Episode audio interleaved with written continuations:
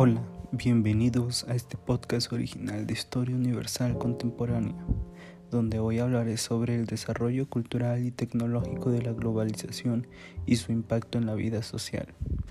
Presentado por Joshua Rubén Guzmán Pado.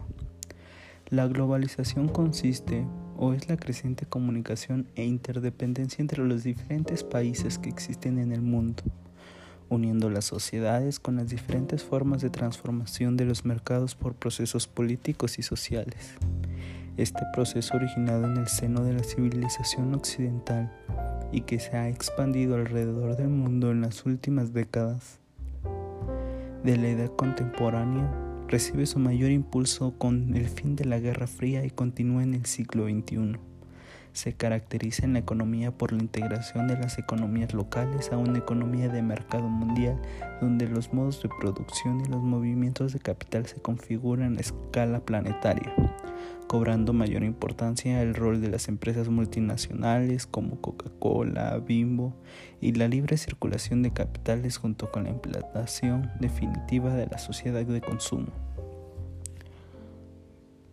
Este proceso ha provocado una gran producción de una gran revolución informática, llegando a una gran liberación y democratización en la cultura política, en su ordenamiento jurídico, economía nacional y en las relaciones internacionales. Es decir, la globalización llena de la revolución informática ha provocado que haya una gran virilización a ciertas cosas, con una mayor democracia y una menor censura por parte de los gobernantes todo este proceso ha sido muy rápido y el mundo va a seguir siendo globalizado.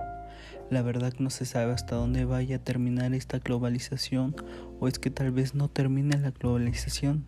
Se provee que exista un punto donde el mundo esté interconectado, sin ningún tipo de fronteras, con las mismas leyes y normas cada uno de los rincones del mundo. En lo personal, no sé qué tan bueno sea esto, porque es verdad que la globalización ha ayudado económicamente a muchos países, en especial a los más desarrollados como Estados Unidos, China, países europeos, en fin, entre otros. Pero por las leyes de libre comercio también ha ayudado a más de un país a mejorar su economía. Pero este proceso sigue así, algún día terminará con cada una de las culturas que existen en el mundo. Y es que actualmente con un mundo semi-globalizado ya se van perdiendo muchas culturas.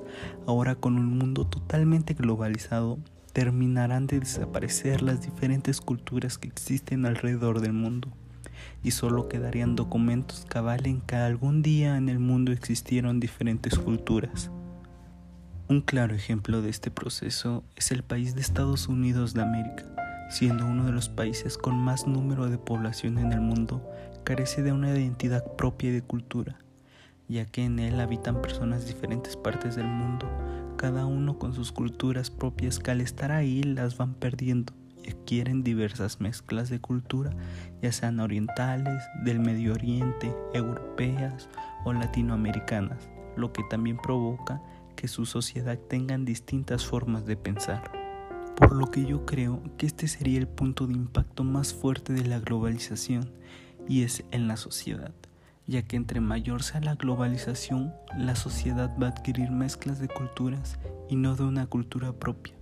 Se modificaría su forma de pensar y ver las cosas, y no sé qué tan bueno sea esto, qué tan factible y qué tan bueno que en un mundo solo existan leyes que nos rijan a todos. Recordemos en historia que algún día Adolf Hitler lo intentó por la vía incorrecta y fracasó, cobrando miles de muertes Ahora las potencias mundiales buscan hacer lo mismo, pero de manera diferente. Veremos a dónde nos lleva esta globalización. Recordemos que esto fue Desarrollo Cultural y Tecnológico de la Globalización y su impacto en la vida social, presentado por Joshua Rubén Guzmán Padua del Grupo 602.